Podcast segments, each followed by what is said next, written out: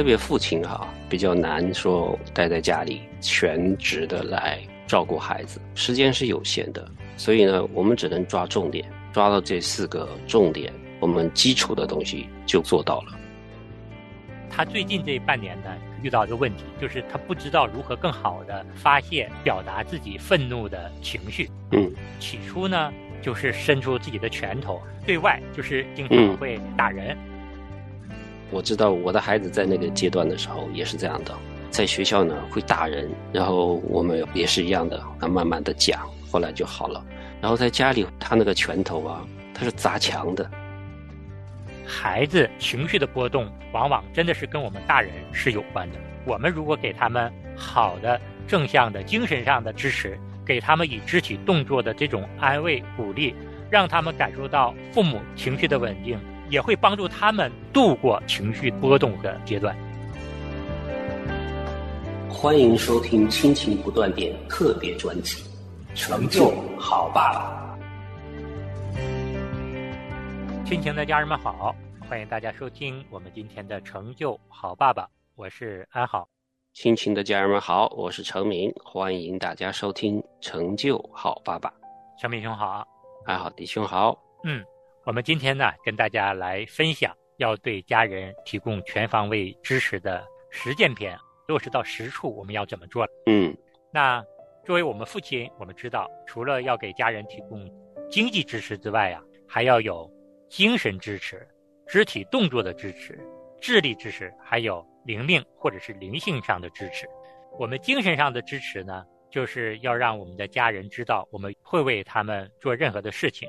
最重要的是帮助我们的妻子和孩子培养出根深蒂固的平安、宁静和自信，也要让他们深深的明白，他们是我们最重要的，也是值得我们尊重和珍爱的人。第二个支持呢，就是肢体动作的支持。第一呢，我们是对孩子做出肢体上的亲密动作，嗯，这就是爱的语言的其中的一种。那第二呢，呃，指的是带领和鼓励孩子呢进行肢体的运动。那么第三个支持的内容是智力支持，我们也跟大家分享过。我们这里所探讨的智力支持呢，是帮助孩子培养。对知识的渴求，对未知探索的渴望，国内外的一些研究表明，最好的对孩子的智力支持的方式呢，就是带着孩子读书啊，培养他们阅读的习惯和能力。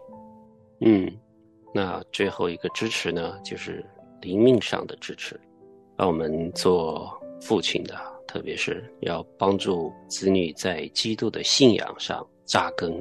培养灵性和道德伦理的架构，嗯，在信仰上面的带领，让他们有一个稳定的、稳固的信仰基础。是，那我们讲了这么多全方位的支持，我相信大家听了之后，不仅仅是在知识上有这样的一个认知，最重要的是，我们希望我们讲的内容落到实处，到底要怎么做呢？我们要给大家一些具体的实践建议。嗯，因为我们的时间有限，特别父亲哈比较难说待在家里全职的来照顾孩子，时间是有限的，所以呢，我们只能抓重点，抓到这四个重点，我们基础的东西就做到了啊。当然，我们无论怎么做都不会完美，我们都有进步的空间，所以呢，我们就提醒我们自己吧，我们都是一直在学习，然后跟着孩子一起的成长，对，而不是要觉得。我好像做的很好了，我就不做了。嗯，当然，有些父亲也许会焦虑，或者说觉得会有这么多的支持哈，这四方面我以前没有听到过，好多方面还没做，可能有点无奈哈。嗯，但是我觉得对孩子这个培养啊，就算你以前没有听到过这四个支持，其实你已经有在做了。嗯。只是没有把它系统化，把它总结出来而已。因为我们是做节目，所以我们要每一个把它说的比较完整一点。嗯，其实每一个父亲要做的，可能就是在四个里边找一个稍微就是有点缺失的，或者是两个集中的来支持就好。对，就是我们不需要说每一个都从头做，其实不需要的。我们平时可能已经做了好多了，就是补充就好了。对，是要给大家一个鼓励。我们所说的全方位的支持呢，平时可能已经做了其中的一个到两个，甚至是更多。嗯只不过原来呢没听过我们的节目，不知道这也是全方位支持的内容。嗯但是当你听了我们的节目之后，发现你已经在做了。比如说孩子在做作业的时候，那遇到一些问题的时候，要问我们的时候，我们是不是耐心的给他解答呀？嗯有的孩子想请求父母陪他玩儿，那你可能就放下手里的工作去陪他玩儿了，这也是一种支持。对，然后你的女儿想跟爸爸聊聊天儿，想问你一些生活中啊，甚至是关系上的一些问题，那你耐心的解答，这就是支持。对然后你的妻子遇到一些棘手问题的时候，帮她解决，陪伴她，你鼓励她，这也是全方位的支持。所以说，弟兄们，看看平时是不是你已经做了很多了？嗯那你只需要把原来没有重视到的啊，或者是没有意识到的这些知识啊，把它补足就好了。嗯。我们不是说每个人都要从头开始，从零开始，不是，其实已经做了好多了，再加把劲儿就好了。对，那当然呢，我们这里也知道，有一些父亲呢没有重视过对家人的这四方面的支持，只是把嗯精力放在了经济支持上。嗯那如何要更好的去知道你的妻子、你的孩子在哪些方面需要你的支持呢？具体要为他们做些什么呢？我们也给大家下面的一些建议。嗯首先呢，你可以找一张白纸，然后在纸上啊画出三列。第一列呢，写上要支持的每一个家人的名字，比如说妻子、女儿、儿子，写出他们的名字。在第二列里面呢，写上他们需要你支持的内容，比如说对儿子需要精神上的支持，对女儿呢需要智力上的支持啊。当然呢，也可以在每一个人的后面写上两个、三个等等。但是我们建议呢，先写一个，写一个嗯。家庭成员当前最需要的那一个支持。嗯。然后在第三列里面呢，写上你要支持给他们的具体的内容，比如说对女儿呢，需要陪她写作业，给她读书；儿子前面说了，需要精神上的支持，说话对他要温柔，要给他安慰等等。嗯。总之呢，这三列列出来之后呢，实际上你对家人的支持已经开始走出了实践的第一步了嗯。由你的大脑层面已经开始要落实到实际行动中了。然后嗯接下来的十天、二十天，甚至是一个月，按照清单，每天都要为家人给予这些方面的支持。嗯然后等待你的支持慢慢的显示出果效，家人之间的关系啊，他们的精神状态呀、都有哪些的改变？嗯这个就是一个具体可操作上的一个指引。嗯，就是每当我们把一个计划用张纸和一支笔或者是一个本子写下来的时候，我们就会非常的重视了，因为我们的大脑或者是我们的记忆是不太可靠的，写下来之后就慢慢记住了。写其实这个是非常好的一个方法，每当你把它写下来之后，你每天或者说是每个星期，好的回来可以看一下，是写下来之后呢，不仅让我们强化对我们所学到的这些技能工具的理解和熟悉，更重要的是提醒我们要实践出来啊。嗯就是当你看到写下来的内容的时候，也在提醒你按照这个内容去做，你就会越来越得心应手的应用这些工具和这些知识方式。嗯慢慢的，你可能对家人全方位的支持就能够掌握的非常纯熟。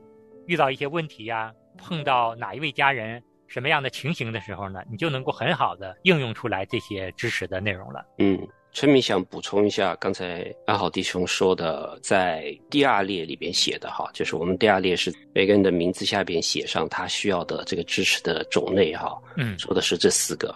到了第三列的时候呢，每一个支持呢都要写一些具体的内容，比如说这孩子在灵性上啊、祷告上边啊、去教会参加活动这方面还比较欠缺，那细节会多一些。如果孩子小，或者是他的功课需要很多帮忙啊，那可能他在这个智力上面的这个支持可能要多一些，就自己选择啊，哪一些有针对性的，对每个孩子是不一样的。对，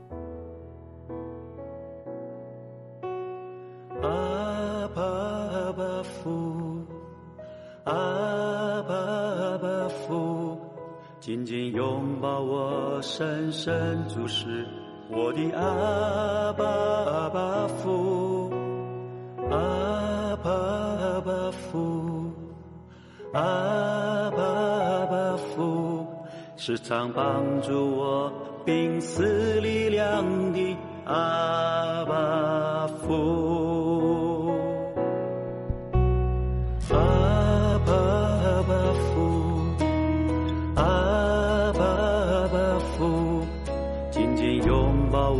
深深注视我的阿爸阿爸父，阿爸阿爸父，阿爸阿爸父，时常帮助我病死力量的阿爸父。一直有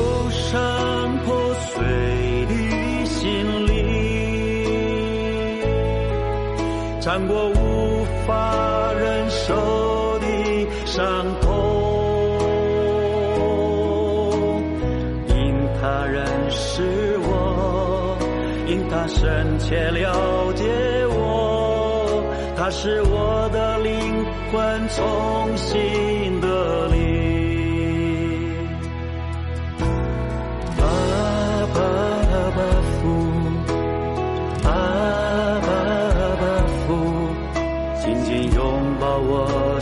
神主是我的阿爸阿爸父，阿爸阿爸父，阿爸阿爸父，时常帮助我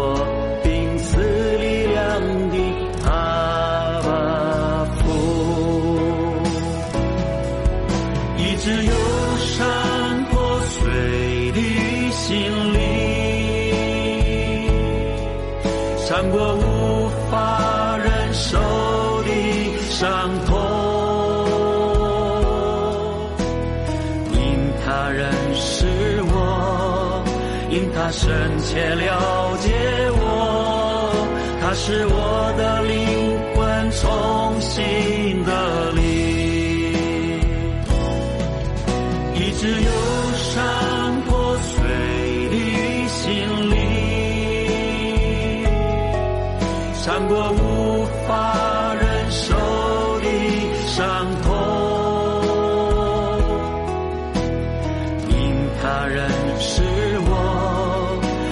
深切了解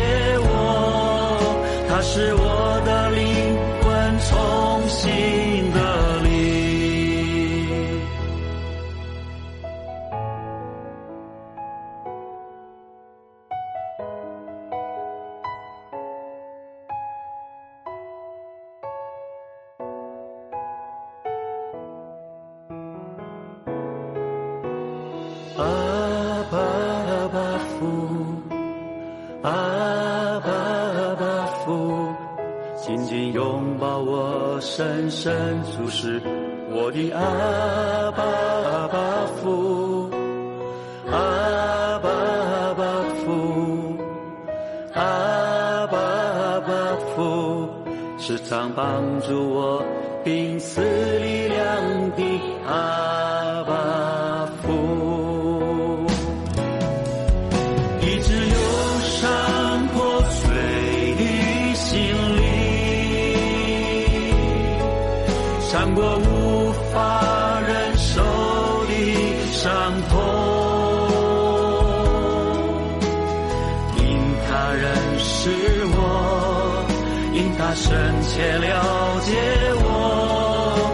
是我的灵魂重新的灵。一直忧伤破碎的心灵，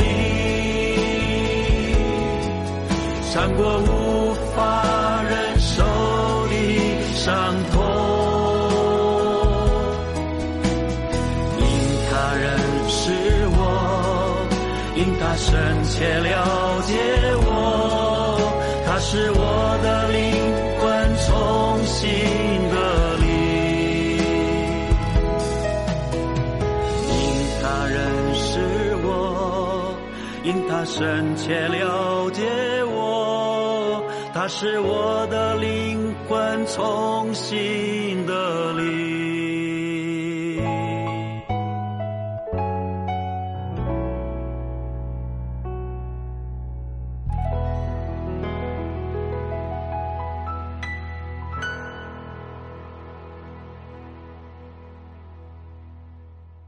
那安好呢，也跟大家分享一个前一段呢，我们家对我们小儿子啊提供支持的这样的一个例子啊，就是让大家呢想一想如何来做。我的儿子呢啊，现在已经四岁了，嗯，他最近这半年呢遇到一个问题，就是他不知道如何更好的发泄、表达自己愤怒的情绪。嗯，起初呢就是伸出自己的拳头对外，就是经常会打人。啊，嗯，比如说我们发现他哪个习惯不好要纠正的时候，哎，他拿出拳头就来打我们。嗯，姐姐跟他在玩的时候发生了争执了，他也拿拳头去打姐姐。嗯，那么当他出现这样的一个情形的时候呢，我跟太太就试着开始纠正。嗯，然后我们就说，哎，小手不是用来打人的。他听到我们纠正他的时候呢，他知道这个行为不好。嗯，那他还要发泄自己的情绪，他又转变到另一个极端。小手不再向外了，但是他向内，嗯，打自己的头，这样的行为也不好啊，那就说明他的发泄方式也是不对的。那还要纠正啊，还要改变呢，这怎么办呢？嗯，我跟太太想，为什么会出现这种情况？他这种愤怒的情绪发泄的时候，为什么这么激动，这么强烈？嗯，后来我跟太太发现了，可能跟我们对他的这种纠正方式不恰当是有关的。因为我们采用的是这种大声的纠正，甚至是严厉的批评，我们往往会说：“哎，小手不能打人啊！”他听到我们大声的这种纠正，甚至是呵斥的时候，他内心首先产生的是一种恐惧。那当他产生恐惧的时候，这种应激反应势必更加的激烈。所以说我跟太太觉得，孩子是需要更温柔的一些精神上的支持和鼓励的。然后我们就慢慢的改变。当他再出现一些行为的时候呢，我们就是慢慢的指出他的问题。嗯，尽管也要指正，但已经不是大声呵斥了。我们会放慢语速，温柔的说：“哎，你的小手怎么打人了呢？想一想，小手是用来打人的吗？”嗯，当他发现我们的声音变得温柔、变得柔和的时候，他的拳头也不再攥得那么紧了，他也不再急于伸出拳头要向外界发泄，甚至是要打自己的头了。嗯，然后呢，我们再帮他想办法啊，因为他出现这些习惯不好啊，我们要纠正，要指出他的问题的所在。比如说，他跟姐姐发生了争执，我们可能会说，这个玩具是姐姐先拿到的，嗯，你要想玩，你可以跟姐姐去说。引导他如何来解决，嗯，目的是要让他知道，他采取这种激烈的情绪解决问题是不对的，也要让他知道他的做法是错误的。更重要的是让他明白，不管是向外界伸拳头，还是打自己的头，这都是不恰当的发泄情绪的方式。嗯，所以说，就一点一点的去支持他，鼓励他。然后有的时候他仍然是控制不住自己的情绪哈，他还是会打自己的头。这个时候我们就把他的手握住，然后把他抱到怀里，先认同他的情绪，会说出他当前的这种感受。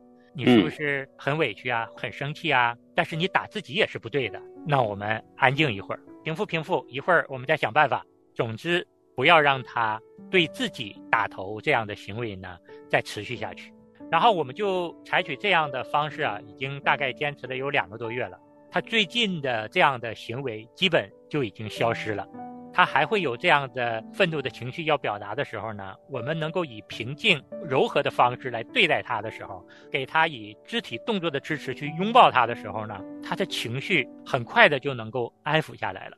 然后昨天晚上我跟太太也在聊这样的一件事情，就是说我们发现呢。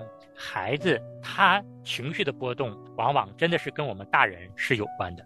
就是我们如果给他们好的正向的精神上的支持，给他们以肢体动作的这种安慰鼓励，让他们感受到父母情绪的稳定，让他感受到父母对他们的接纳呀。也会帮助他们度过情绪的波动和激动的阶段。嗯，我在听阿好在分享的时候，就为到你们家的孩子感人哈。就是他在这么小的时候啊，特别是男孩哈，在这个阶段的时候，他就是管理他的情绪。具体来说，管理自己的愤怒，他是不会的，嗯他不知道怎么管理愤怒的。无论哪个孩子，特别是男孩，他总是有愤怒的时候，总是有不如意的时候。从小你们能够这样子去引导他，帮他去处理他的委屈或者是愤怒的这个情绪，这种教育是神所喜悦的。我知道我的孩子在那个阶段的时候也是这样的。你说到这个拳头啊，我们家的也是，他在学校呢会打人，然后我们也是一样的，他，慢慢的讲，后来就好了。然后在家里，他那个拳头啊，他是砸墙的。我们这里的这个墙呢，都是这种薄的这种石灰墙。嗯或者他生气的时候拿个拳头，砰！他他不打人，他也不打自己，他照着墙一打就是一个洞，你知道吧？然后每次他打个洞，然后没有骂他，我只是感叹：你把我的墙打成这个样子了，那咋办呢？嗯那我们在你的零花钱扣钱了。嗯然后我就带他去那个五金店去买材料，让他跟我一起把它补起来，嗯告诉他这个是有个结果，我们要去弥补我们做的错误的。所以我是太明白这个时候的孩子的这种愤怒了。然后我还在想，现在社会上很多的暴力行为，特别都是这些成年的男人，他们这些暴力在这个社会上啊，你都不敢想象，这个人好坏呀，这个人怎么会做出这样的事情？哈，打太太也好，或者是打邻舍啊，或者是打这些不认识的人啊。我就在想，如果有采访的机会去问到他童年时候，父母一定是没有帮他处理过他的愤怒、暴力的倾向，是，所以呢，他成人了之后一直都不会处理。他每次生气的时候就会施暴，没有人可以管他，他自己也没有办法控制的。是长敏兄刚才说的，爱好还真的是深有体会。我刚才也说了，我们越大声，我们越愤怒，孩子他表现出来的外显的愤怒的情绪越重。相反，我们越温柔、越平静来处理这个事情，他的情绪也不会这样的激动，甚至是也不会激起他愤怒的情绪。圣经中说的特别好，《箴言书》十五章十八节：暴怒的人挑起争端，忍怒的人止息纷争。还有一节经文是《箴言书》的十五章一节，回答柔和，使怒消退；言语暴力，触动怒气。我觉得这个是给安好自己一个很大的提醒。嗯，如果说我们想想，我们做父亲的，能够在孩子很小的时候，或者是很幼年的时候，已经帮他处理过了愤怒，这个是非常值得感恩的事情。对，那我们今天给大家的这些实践的、可用于操作的措施和做法呢，真的是盼望大家在教养孩子的过程中，希望大家使用起来、实践起来。因为我们所学的这些知识也好，甚至是工具也好，如果我们不操练、不应用，它不会在我们的日常生活中产生果效的。只有我们用起来啊，去操练，把我们头脑中的知识转变成我们实际的行动，才能够看到我们对家人全方位支持的一个果效。嗯，好，我们今天就说到这儿，我们下次节目再见。我们下次节目见。柔和的回答使怒气消退，暴力的言语触动暴力，良善的口给人安慰，怪谬的嘴使人心碎。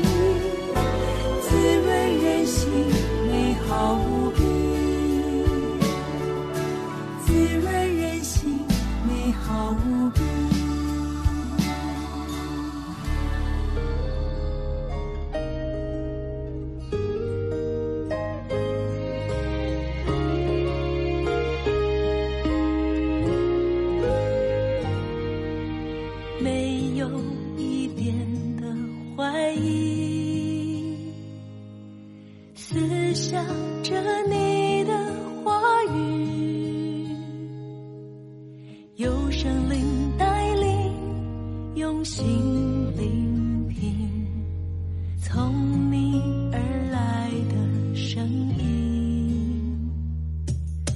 声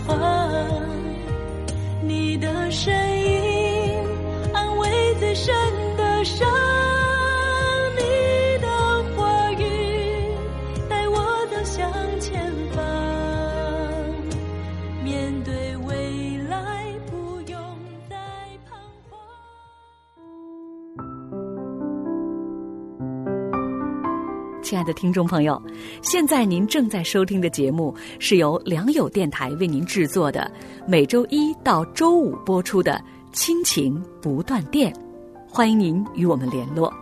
我们的电子邮箱地址是 q i n q i n g at l i a n g y o u dot n e t，就是亲情在良友网。感谢您收听我们今天的节目。愿上帝赐福给您和您的家人。我们下次节目再会。